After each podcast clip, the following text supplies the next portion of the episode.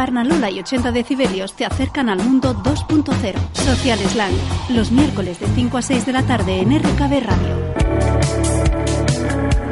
Y hoy empezamos el programa con una sección que normalmente la dejamos para el final, pero por razones varias hemos querido empezar con un sector que nos apasiona, no podemos eh, ocultarlo. En Sabores Digitales cada semana os acercamos a profesionales del sector gastronómico, turístico, hotelero, unos sectores que en este país dan mucho de sí en social media y se hacen muchas cosas, algunas buenas, otras no tantas. Hay mil posibilidades, pero no siempre se aprovecha todo el potencial o se destinan los recursos necesarios. Nuestra invitada de hoy, Eva Ballarín, sabe mucho sobre ello. Muy buenas tardes, Eva. Buenas Lola. Y muy buenas tardes, Gemma Santiago. Buenas tardes, Lola. Eva, tú dices en tus redes sociales que no eres chef, pero que asesoras gastronómicamente. ¿Era necesaria esa aclaración? Absolutamente, absolutamente. Fíjate que eh, yo decidí cambiar la cabecera de la foto de cabecera de mi Facebook porque eh, por mi perfil profesional, mi Facebook es un, es un, Facebook profesional, publico muchísimas fotos de platos de restaurantes a, a los que visito con muchísima frecuencia, ¿no? Entonces encontraba eh, que tenía muchísimos mensajes y muchísimos amigos en Facebook que me pedían recetas y me felicitaban por esos platos que no eran míos, eran fotos de platos de restaurantes a los que yo asisto pues, con, en, este afán de ir buscando eh, nuevos conceptos y nuevos modelos y nuevas ideas. Entonces tuve que hacer esta aclaración y publicar esta foto porque no quería crear malos entendidos con, con mis seguidores, ¿no? Con, con, mis amigos del Facebook y dejar bien claro exactamente qué es lo que hago. Yo no cocino, cocino en casa y, y, lo intento hacer lo mejor posible, pero no cocino de forma profesional. Yo lo que hago es ayudar a todos aquellos que están metidos en el mundo de la cocina, del, food and beverage, de alimentos y bebidas, pues a, conseguir uh, realizar uh, sus, sus negocios, si son emprendedores que tienen un proyecto, o bien a ayudarles pues, a estimular más la venta o a mejorar sus operaciones o su imagen en el caso de que sean ya restaurantes o establecimientos en funcionamiento. ¿Y cómo es que Eva llega al social media o destina buena parte de, su trabajo a usarlo? Pues planteándome de qué forma eh, uno puede encontrar más visibilidad y de qué forma la información llega a más gente y sobre todo a la gente a la que a ti te interesa. Eh, cuando empecé con eh, la línea de la asesoría, pensé bien, Eva, vas a sacar unos productos, unas asesorías, pero esto tiene que enterarse la gente, tienen que saber que tú lo haces. ¿Cuál es la forma más efectiva? y mi estrategia fue diseñar un blog, que es mi blog, evaballarin.wordpress.com. En ese blog elaborar contenido eh, de calidad. Por un lado hay un contenido más de tutorial, más docente, más formativo y por el otro lado hay un contenido más de opinión y a partir de este blog distribuir este contenido en el formato adecuado a las diferentes plataformas que me potencian la visibilidad en la red, como es LinkedIn para un perfil más profesional, como es Facebook para un perfil eh, mucho más alegre, un perfil mucho más, más, más de, de, de, de revista, de boletín. Twitter y Instagram. Entonces, a partir de esta estrategia es como yo he conseguido el obtener más visibilidad a partir de redes sociales. Es decir, una, tu, la utilización de las redes sociales la haces principalmente es como una forma de realmente de buscar clientes. Realmente tú, la mayoría de los clientes te vienen principalmente por las redes sociales. Sí, sí, sí, sí, sí. sí. Uh -huh. El 80% de mis clientes vienen por redes sociales y en perfiles muy diferentes. ¿eh? Uh -huh. eh, cocineros y propietarios me vienen por Facebook, muchos, uh -huh. y por LinkedIn me llega muchísima gente con la que trabajo, es decir, industriales del mundo de la hostelería. Colaboradores. Colaboradores, ¿eh? uh -huh. principalmente. Pero sí, sí es cierto. Mira, hoy en día hay dos formas de encontrar clientes. Una de ellas es saliendo a la calle y picando puertas. Y esa no es mi opción. Uh -huh. Mi opción es picar puertas en redes sociales. Ir a tu LinkedIn, a tu grupo de LinkedIn, toc, toc, toc, soy Eva Ballarín y quiero contarte algo. Esa es mi forma de, de, de promocionar mi producto, de comercializarlo. ¿Y qué es lo que cuentas, Eva? Pues les cuento eh, eh, cómo no equivocarse haciendo un plan de negocio, cómo estructurar unos costes, cómo diseñar una buena oferta gastronómica, cómo encontrar un buen nombre para tu restaurante, cómo viralizar tus contenidos en la red, eh, cómo hacer un calendario de eventos offline para que luego repercutan online. Es decir, una serie de pautas, una serie de ideas que mejoran tu negocio si las utilizas y las utilizas con criterio. Y por otro lado, pues bueno, un poquito de crónica social, ¿no? Yo soy una enamorada de Barcelona y me encanta pues también postear eh, pues alguna crónica de algún evento al que al que me invitan o al que asisto y darle un poquito de vidilla. Sí, efectivamente, como hace muy poquito, el pasado martes estuvimos juntas además en el evento del Somni. Compartiendo fila, no butaca, pero compartiendo fila en un evento extraordinario eh, un saludo para los hermanos Roca, que siempre nos tratan fenomenalmente bien. Y que además han obtenido el segundo puesto, nada más y nada menos. que Precisamente os quería preguntar sobre el tema, porque ya que os tengo aquí, es decir, esta semana ha salido esa lista sobre los mejores restaurantes del mundo que cada año elabora una revista británica del sector y que los, los hermanos Roca han bajado al puesto número 2, han cedido protagonismo a un restaurante de Copenhague. ¿Qué opináis al respecto? Bueno, yo considero que el tener tanto el primero como el segundo es un verdadero honor, como dicen ellos exactamente, y creo que igualmente para el nivel y la calidad no va a bajar en absoluto. Yo creo que además, hablando con ellos el otro día personalmente, están en un continuo desarrollo creativo espectacular y que de hecho uno de sus frutos ha sido tanto el libro como, como la película, de El Somni, que dentro de poco se estrenará, y yo creo que están en un continuo desarrollo. ¿Vosotras ya habéis visto la película? Sí, sí, efectivamente. Se puede decir, Recomendamos. ¿Se puede decir algo? Sí, es, es emocionante. Es una peli muy emocionante que refleja muy bien lo que es un proceso creativo mm, en el que quieres integrar muchísimas cosas, muchísimas emociones, muchísimas sensaciones.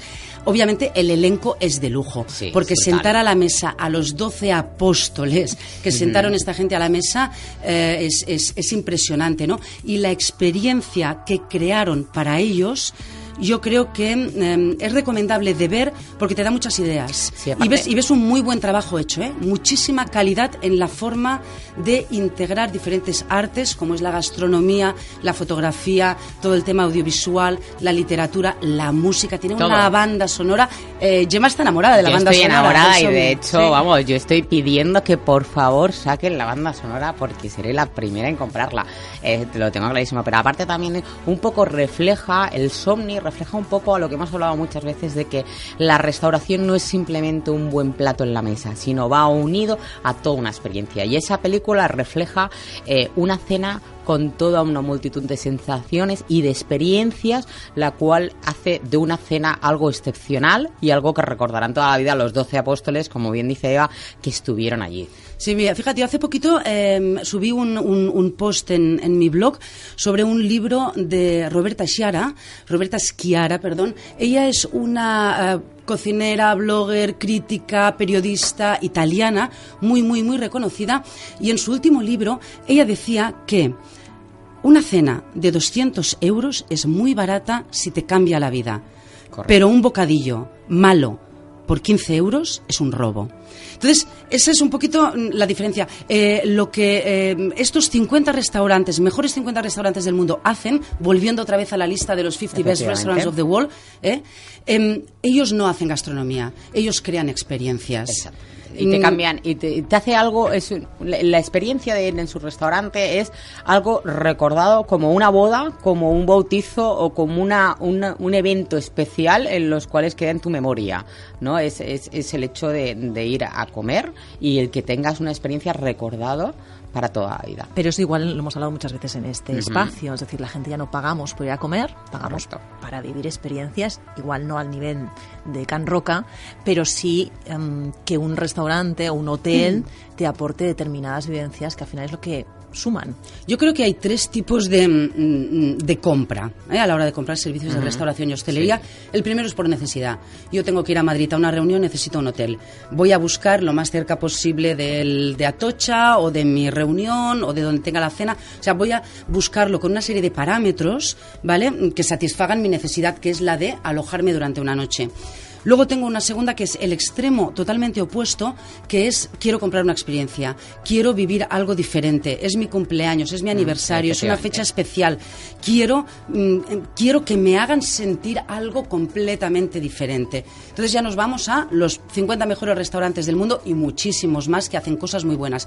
Y luego tienes un intermedio que es la gran mayoría de eh, em, establecimientos, la gran mayoría del sector, de negocios del sector, que es gente que no puede ofrecerte una experiencia como te puede ofrecer el sello de Can Roca porque no tienen los medios, pero que tampoco se conforma en que seas una elección por necesidad, sino que están valorando, están aportando un valor añadido para poder posicionarse en esa franja media, pero con singularidad. Y ahí volvemos otra vez al tema, ¿no? De que las redes sociales ayudan a potenciar tu singularidad, enseñan tu singularidad al mundo. Tu menú, tu gastronomía, tu equipo, tu buen rollo, tu colorismo, tus eventos off. Ahí es donde las redes sociales ayudan y potencian que un restaurante tenga una imagen deseada para sus clientes eh, potenciales. y poder mostrar y poder llegar a muchísima más gente. Es decir, pues eh, por supuesto estar entre los 50 mejores te hace mm, tener el teléfono bloqueado y las webs bloqueadas y caerse los servidores, pero a través de las redes sociales puedes llegar a muchísima gente que no es la gente del barrio, sino muchísima otra gente en la cual te puede venir a, a ver porque tú estás mostrando qué es lo que tú haces, cómo lo haces y ser atractivo. Entonces, eh, está claro que un restaurante vive principalmente de los que ellos hacen, pero tienen que darlo a conocer, como todo. Tú puedes ser muy bueno, pero si no lo dices. Ahora, lo, importante ahí es tener una estrategia, ¿eh? Sí, sí. O sea, mm, mm, cualquier establecimiento que quiera estar en redes sociales y lo quiera hacer mínimamente bien y con resultados, porque una cosa es postear gatitos, ¿eh? Postear platos, ¿bien? Nos, hemos entendido, las miradas han hecho como, wow, sí, era eso. No es postear gatitos. Tenemos que tener una estrategia. ¿Qué vamos a comunicar? ¿Cómo lo vamos a comunicar? ¿Cuándo lo vamos a comunicar? ¿A quién lo vamos a comunicar?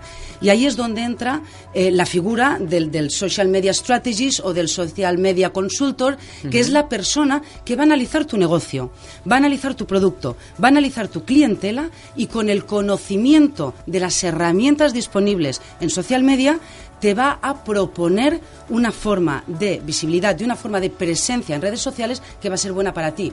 Y sobre todo todo lo que decíamos a veces es un poco dependiendo también de las necesidades y como dices tú de los recursos que tú tengas en social media, porque no siempre hay que contratar una agencia, pero como dices tú el consultor también en función de tus recursos, es decir, o de la persona o conocimientos que vaya a tener la persona, el poderla asesorar, porque a veces no, como hemos dicho muchas veces, no hace falta estar dentro de las redes sociales, sino llevarlas bien también, tener la estrategia y llevarla bien, es decir, a veces más vale llevar una sola y que se lleve bien, pero eso principalmente te lo va a asesorar una persona, un consultor, en la cual evaluando tu tiempo, porque muchas veces no es dinero como decimos, sino tu tiempo, si lo tienes que llevar tú una persona de allí, que es lo más adecuado para que esa persona pueda dar a conocer todo lo que él hace en el ¿O qué redes son las que más adecuan a, ese perfil, a, esa, ese negocio? exacto, al, cliente, al cliente y dónde está su cliente. ¿Dónde vas a ser más efectivo? Finalmente, tu, efectividad va a ser tener un Facebook eh, eh, con tres posts diarios, tu efectividad va a estar con un Twitter, tu efectividad va a estar en Instagram. Al fin y al cabo, ¿dónde está tu cliente? y qué quiere tu cliente de ti. Y eso es lo que el Social Media Strategist eh, va a intentar adivinar por ti. Y también una cosa, Eva, tú, por ejemplo, asesoras a emprendedores que tienen claro que quieren montar un negocio del sector, empiezas desde cero con ellos, pero también gente que ya están y que tienen un problema y que no saben cómo solucionarlo. Sí, es que eh, un restaurante es un negocio vivo. Mira, ahora, por ejemplo, estamos súper ocupados, eh, yo y supongo que todos los colegas que tengo en España, abriendo terrazas. Se están abriendo las terrazas, los, los, los, roofs de los hoteles, las terracitas, todo esto se está poniendo en marcha. Hay que montarla, hay que crear eventos, hay que mm, mm, enseñarla, hay que enseñarla al mundo, hay que cumplir normativas, hay que hacer un poquito de restyling, hay que crear una carta de coctelería o una carta de meriendas o hay que ver mm, qué paso tenemos por ahí en esa terraza y qué podemos vender en cada una de las franjas horarias. ahora es un momento de abrir terrazas. Ahora nos estamos concentrando mucho en lo que es la venta en, outdoor, ¿no? Entonces, en, eh, cuando llega, por ejemplo, es septiembre, octubre, que hay mucho, entramos en otoño y hay mucho producto de temporada, pues ahí hay muchísimos restaurantes que te dicen, quiero renovar mi carta, pero no sé cómo hacerlo. Pues bien, vamos a analizar qué cliente tienes, qué les gusta, cuáles han sido los platos que más has vendido en los últimos años, cuáles son las tendencias del mercado, qué se está vendiendo, cómo quieres posicionarte tú dentro de tu oferta gastronómica. Es decir, que durante todo el año van ocurriendo cosas que van generando necesidades en los empresarios de restauración y muchos de ellos, afortunadamente para nosotros, pues ya empiezan a tener la costumbre de acudir a los consultores y a preguntarnos nuestra opinión eh, sobre cómo enfocar eh, pues nuevas acciones o eh, un nuevo restyling o una oferta gastronómica. Porque hace muchos años, cuando Fernanda Adrià estaba en el bullying, decidió apostar por un tipo de cocina jugándose a y perdiendo un tipo de clientela para luego hacer los inicios de lo que llegó a ser esa nueva cocina. Con, huyendo de comparaciones, porque no se puede comparar, hay restaurantes que pueden llegar a ti diciendo, bueno, yo quiero cambiar el estilo, quiero buscar otro tipo de clientes y puedo empezar desde cero cuando yo ya tengo un bagaje detrás. No, es muy complicado. Es... No, hay, es que cada caso es diferente. Mira, y yo siempre les, les, les cuento a mis clientes que mi primera sesión yo hago de house. ¿Eh? Como el médico de la, de la serie de la tele. yo diagnostico, tengo que diagnosticar. Primero tenemos que ver ¿Cuál es el estado? ¿Cuál es el estado de tu establecimiento? ¿Cuál es el estado de tu clientela? ¿Cuál es el estado de tu oferta gastronómica? Y a partir de aquí y connecting the dots, conectando los puntos, vamos a ver qué soluciones te puedo proponer para mejorarlo todo. Muchas veces no hay que dar cambios radicales. No hace falta. No hace falta tirar el mobiliario, hacer una oferta gastronómica, no, hace falta. A veces necesitamos hacer mejor lo que estamos haciendo en este momento o incorporar alguna tendencia o quitar lo que no nos está funcionando y nos está canibalizando otros servicios. Al fin y al cabo, cada caso es diferente. Igual que cada casa es un mundo, cada restaurante es un universo. Y Eva, tú que sabes tanto del, tema, ¿hay alguna cosa que, te, está que te sorprenda ya? Cuando vas fuera de España, por ejemplo, tú viajas, tienes clientes fuera de, este país. Sí, sí, tengo clientes fuera, sí. A mí me sorprenden muchísimas cosas, pero lo que más me sorprende es el trabajo bien hecho. Esto es algo que, que, me, yo puedo pasarme horas en una barra viendo a un buen coctelero haciendo cócteles y disfrutando y aprendiendo de sus movimientos, de la coreografía. Yo puedo pasarme mm, colgada en el, en el, en el eh, lobby de un hotel viendo cómo planchan los manteles del restaurante y los están planchando a vapor. ¿no? El trabajo bien hecho siempre me sorprende. Y en hostelería Em, es un trabajo de detalles y es un trabajo de hacerlo bien y de mimo diario y de concentración y de cariño. Entonces, cuando visitas un establecimiento, restaurante, bar, cafetería, pub, coctelería, hotel, fonda, albergue, y ves que en su modelo de negocio, en su modelo de negocio, lo hacen bien, es cuando empiezas a tomar nota mental y dices, esto se lo tengo yo que contar a mi cliente cuando vuelva a Barcelona, que es una muy buena idea para su negocio. Es que, la verdad, verdaderamente, en todos los establecimientos de la hostelería, tú cuando un restaurante o una coctelería funciona como tú dices, es un baile. Realmente no los ves trabajando. Es maravilloso. No los ves corriendo. Es como si estuvieras, y más nosotras que nos encanta la hostelería, es ver un espectáculo de baile de cómo van llevando platos, cómo van saliendo, cómo van entrando. Todo, todo va coordinado, no ves a nadie corriendo, nadie estresado, tú ves a la gente tranquila. Es una, es una, coreografía, Casi, casi de ballet, ¿no? Es el, el, un, un servicio el desayuno, la comida, la cena, un servicio en un restaurante es una obra de teatro en la que hay muchos actores y en la que cada uno tiene un papel. Y cuando este elenco de actores están coordinados, tienen todos eh, la misma emoción, saben transmitir, son buenos profesionales y entienden esta parte de espectáculo, es cuando el cliente que está sentado a la mesa disfruta de una experiencia mágica, porque es un grupo de gente, un equipo de trabajo haciendo algo para ti. Como cuando vas al teatro y hacen una obra para ti, es exactamente lo mismo. Y es esa energía que se transmite. Sí, claro. Lo puedes sentir, ¿eh? Yo, yo, creo que estamos todos de acuerdo que hay restaurantes en los que entras y de repente sientes una emoción y hay restaurantes en los que entras y te vas igual que has entrado. Sí, sí. No, no te transmiten nada, Como ¿no? el que quiere salir corriendo. Eso, es, eso es algo que me, que me emociona y que me sorprende y yo quiero que me siga sorprendiendo siempre. ¿eh? es fantástico. Yo quería deciros una cosa y es que últimamente hay como esa moda, eh, sobre todo televisiva, de hacer realities sobre gastronomía, sobre postres, sobre cocina. ¿Qué os parece el tema? ¿Es bueno? ¿Es malo? Hace que se reviva el sector? Mira, por un lado, la, la, figura del cocinero se ha revalorizado mucho.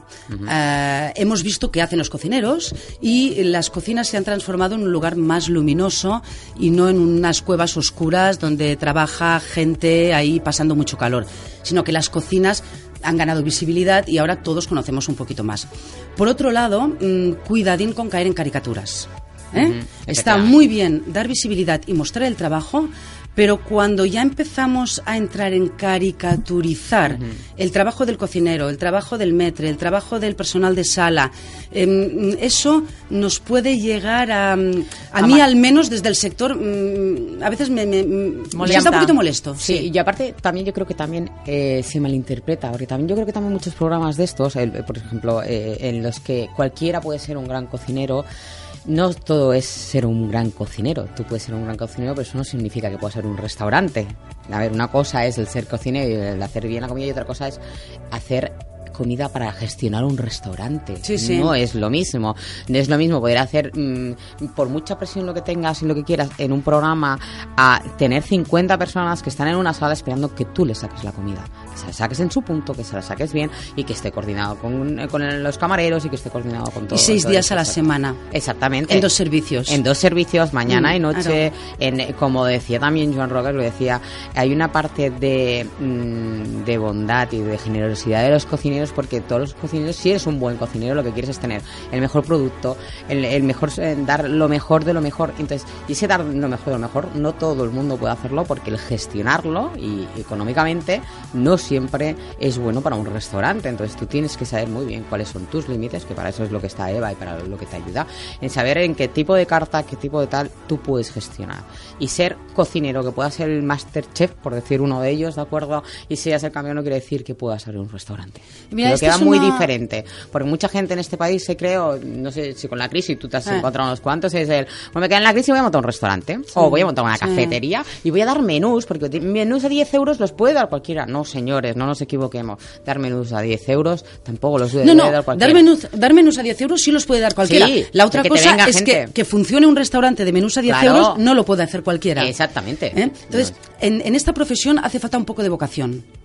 Hace falta vocación. Esto es Muchas duro. horas. Esto es muy duro. Yo es lo primero que le digo a los emprendedores. Le digo, vas a tener que fregar váteres, vas a tener que cargar cajas, vas a tener que limpiar cámaras, Que fregar vas a tener que aguantar clientes muy pesados. Esto no es Masterchef. No lo es.